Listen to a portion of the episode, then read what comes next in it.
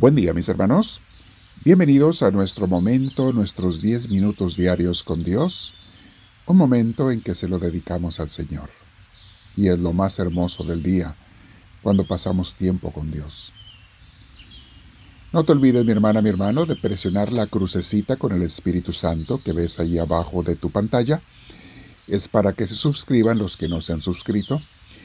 Y te recuerdo que si te gusta la oración o las enseñanzas, que le pongas la manita para arriba, el like, el me gusta también, porque esto hace que YouTube y las redes sociales nos den a conocer con gente nueva.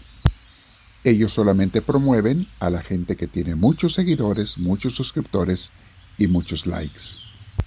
Muy bien, mi hermana, mi hermano, siéntate derechita, derechito. Antes de comenzar la oración, preparamos el cuerpo y la mente. Y vamos a, si puedes, a usar audífonos, cerrar los ojos, si puedes. Y vamos a respirar profundo, pero con mucha paz. Llénate de la paz de Dios. Y esa paz que Dios sabe dar, que viene con su Espíritu Santo, porque lo invitamos al Espíritu Santo que venga a sanar, a curar, a fortalecer y a llenarnos de su gracia. Lléname de ti, Espíritu Divino. Yo me quedo contigo, mi Señor Dios. Como siempre, mis hermanos, comenzamos con una meditación sobre un tema y luego nos quedamos haciendo oración sobre ello o sobre otros puntos que Dios te inspire a ti. El tema de hoy se llama ¿Cómo sanar de la depresión? Y la fórmula que ha sanado a muchos. ¿Cuál es la fórmula para sanar de la depresión? Va de la mano con el curso que les estamos subiendo también en YouTube y en podcasts sobre eliminando la depresión. Ese curso es más completo, es de una hora cada uno de los temas, serán 12 clases, 12 temas. Aprovechenlo mis hermanos y compártanlo con mucha gente para que mucha gente sane de la depresión. Pero hoy vamos a orar con este tema, continuando también el mini curso que estamos llevando en las oraciones diarias. Dios nos quiere en paz, no quiere nadie en angustia, en ataques de pánico, nada de eso. Entonces, ¿cómo sanar de la depresión? Mi hermana, mi hermano, la depresión es en sí misma un acto totalmente egocéntrico. El deprimido no hace más que pensar en sí mismo, en su miseria, en su tragedia, en su tristeza, en su depresión.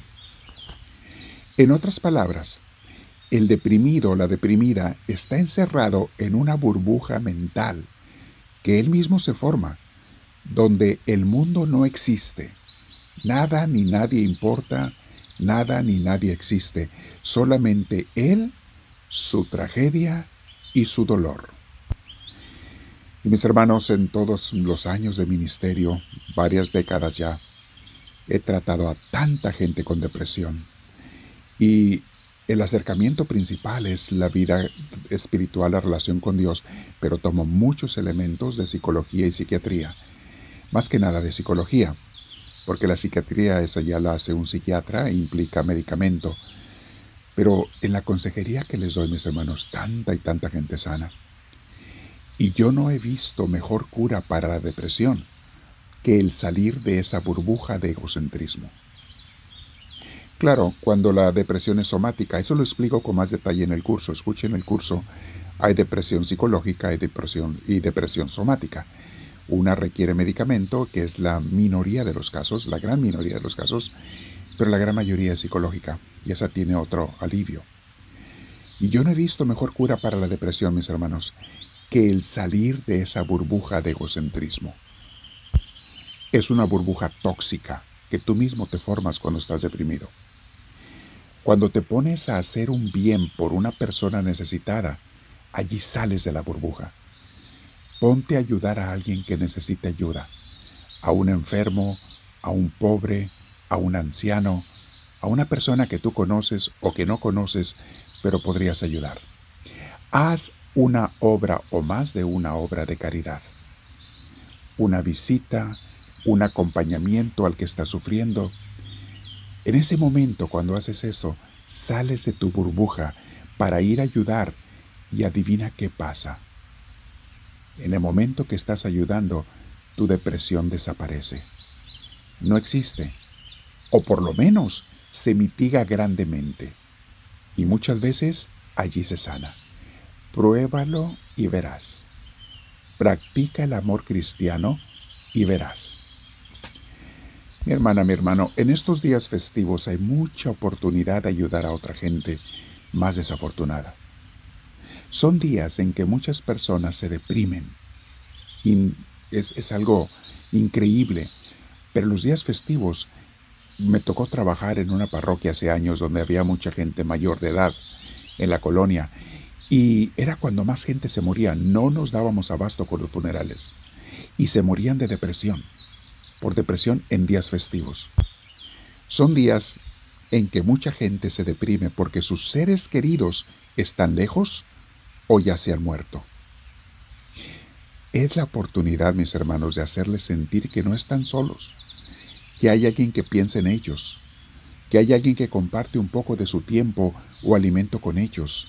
Visita a alguien que sabes que vive solo, llévale una comida, llévale algún regalito, Déjate usar por Dios y verás si sientes tú cualquier depresión. Vas a ver cómo desaparece si la tenías. Y aunque no sufras depresión, en estos días haz algo por alguien más. Jesús, mis hermanos, es el ejemplo máximo de quien vive para servir y ayudar a los demás. El que dijo yo no vine a ser servido, sino a servir. Jesús es quien menos piensa en sí mismo y solamente piensa en su Padre Celestial y en nosotros, en que estemos bien, en que recibamos la salvación eterna y la salvación temporal también, que vivamos libres de penas y sufrimientos en esta vida. Escuchemos cómo siempre nos quiere ver felices y en paz. Mateo 11:28 dice Jesús, Vengan a mí todos aquellos que estén cansados por sus trabajos y por las cargas de la vida, y yo los haré descansar. Qué palabras tan hermosas. ¿Te sientes agobiado, cansado, deprimido? Ve a Jesús y verás cómo te hace descansar. Juan 14, 27. Les dejo la paz, les doy mi paz, pero no se la doy como la dan los que son del mundo. No se angustien ni tengan miedo. Palabra de Dios. Y luego tenemos en un pasaje hermosísimo y clásico en Mateo 6, del 25 al 33. Es largo, pero solamente les voy a leer el inicio de este pasaje hermoso, cuando dice Jesús, Por lo tanto yo les digo, no se preocupen por lo que van a comer o beber para vivir ni por la ropa que necesitan para el cuerpo. ¿No vale más la vida que la comida y el cuerpo más que la ropa? Y luego en ese pasaje termina diciendo Jesús, no se preocupen ni se angusten por nada ni nadie. Busquen solamente el reino de Dios y todas las cosas que necesitan les vendrán por añadidura. Palabra de Dios. Ahí tenemos a Jesús, mis hermanos, que a pesar de que vivía de una manera muy simple, muy, muy simple y sencilla, sin ningún lujo ni riqueza, nunca vivía en depresión.